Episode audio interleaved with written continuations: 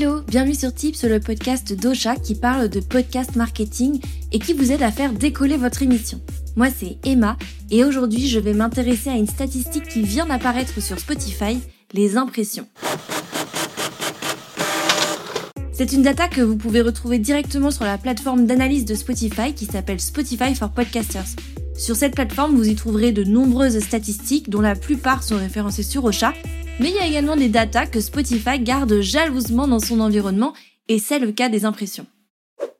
Lorsque vous vous connectez à Spotify for Podcasters, vous arrivez par défaut sur une vue globale de votre émission avec votre nombre d'écoutes, votre nombre d'abonnés, votre listing d'épisodes diffusés sur Spotify, etc.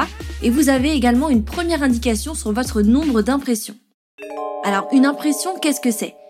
Eh bien, c'est le nombre de fois où votre émission ou n'importe quel épisode apparaît dans les résultats de recherche de Spotify. Le nombre de fois où votre podcast est vu par de potentiels auditeurs ou auditrices, si vous préférez. Il se peut que les impressions de votre podcast soient bien plus élevées que votre nombre d'écoutes totales. Et ça, c'est quelque chose qu'il est important de prendre en compte parce que ça signifie que votre podcast est beaucoup vu par les utilisateurs et les utilisatrices de Spotify, mais qu'il n'est peut-être pas beaucoup écouté. Pour vous aider à mieux évaluer cette donnée, vous pouvez calculer votre taux de conversion entre les personnes qui voient votre podcast ou vos épisodes et les personnes qui écoutent vraiment votre podcast et vos épisodes. Pour ça, rendez-vous sur Ocha ou sur votre hébergeur de podcast, allez dans les sources et sélectionnez une période de temps de 30 jours. Relevez votre nombre d'écoutes provenant de Spotify sur ces 30 derniers jours et ensuite divisez ce nombre par le nombre d'impressions enregistrées par Spotify et multipliez par 100. Et voilà, vous avez votre taux de conversion. C'est une métrique qu'il peut être intéressant de suivre sur un long terme pour mesurer votre évolution.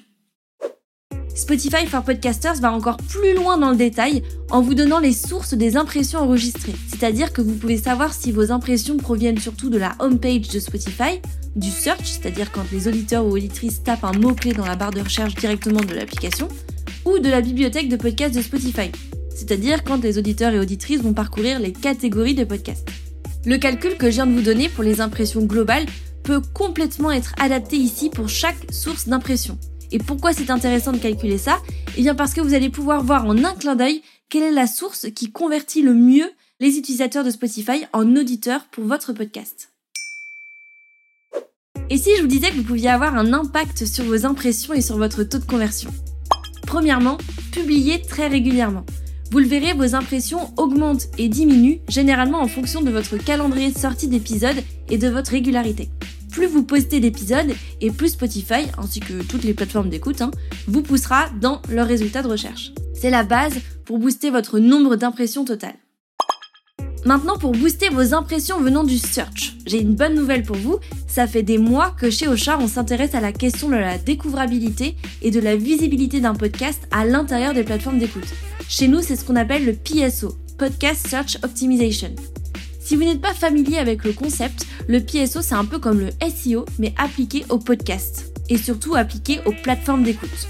Comme le nom l'indique, c'est un ensemble de pratiques dont l'objectif est d'améliorer le classement d'un podcast dans les résultats des plateformes d'écoute en optimisant ses métadonnées grâce à des mots-clés. Et par métadonnées, j'entends description de l'émission et des épisodes, nom du podcast et titre des épisodes. En intégrant à vos métadonnées des mots-clés pertinents que vos auditeurs et auditrices sont susceptibles de taper dans la barre de recherche de Spotify, vous allez augmenter vos chances de non seulement être vu par ces auditeurs, mais surtout d'être cliqué pour être écouté. Résultat, un taux de conversion en hausse. Pour en savoir plus sur comment choisir les mots-clés de son podcast et sur le Podcast Search Optimization, le PSO, vous pouvez écouter les épisodes précédents de Tips. J'en ai même fait une playlist spéciale PSO.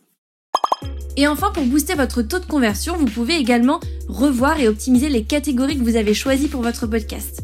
L'idée derrière tout ça, c'est que les auditeurs et les auditrices qui cherchent de nouvelles émissions à écouter directement dans le catalogue de Spotify pourront ainsi plus facilement vous trouver et du coup bah, vous écouter.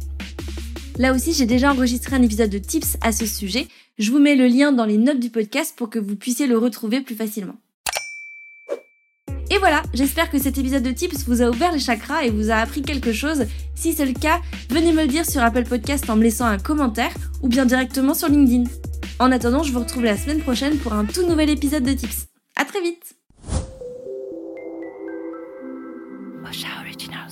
Cette émission vous a été proposée par Ocha, la première plateforme marketing pour les podcasteurs.